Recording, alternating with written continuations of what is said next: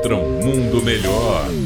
Uma crônica politicamente incorreta com Luiz Felipe Pondé. O banimento do presidente Trump das redes sociais, que gerou muita polêmica. A minha primeira suspeita é que se ele tivesse no auge do seu governo, antes da pandemia, nadando de braçada na economia, provavelmente as grandes techs não iam banir ele de coisa nenhuma, apesar que ele fala absurdos há muito tempo. Banir o Trump agora é fácil, cachorro morto. Vamos ver se ele se recuperar ou figuras semelhantes a ele por aí, se as grandes techs terão coragem de banir alguém que esteja no auge da curva da felicidade e do sucesso.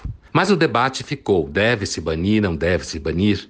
Eu suspeito que há um outro debate sobre liberdade de expressão em curso, mas que esse daí não tem mesmo o que se fazer, que é o limite da liberdade de expressão para você falar absurdos, e não absurdos políticos, coisas que Umberto Eco, o grande escritor italiano, falou um pouco antes de falecer, que é as redes sociais deu voz aos imbecis. É evidente que as redes sociais só não faz isso, mas ao mesmo tempo é muito claro que um monte de bobagem que se fala por aí, um monte de comentário bobo de pessoas que não entendem muita coisa sobre coisa nenhuma é gigantesco. Mas quando isso se transforma numa espécie de métrica de engajamento dos grandes veículos de mídia, a gente vê o problema. O risco é de que as mídias sociais, como métrica de engajamento e de audiência, faça com que cada vez mais mais os grandes veículos de mídia, quem sabe um dia também só fale quase o tempo todo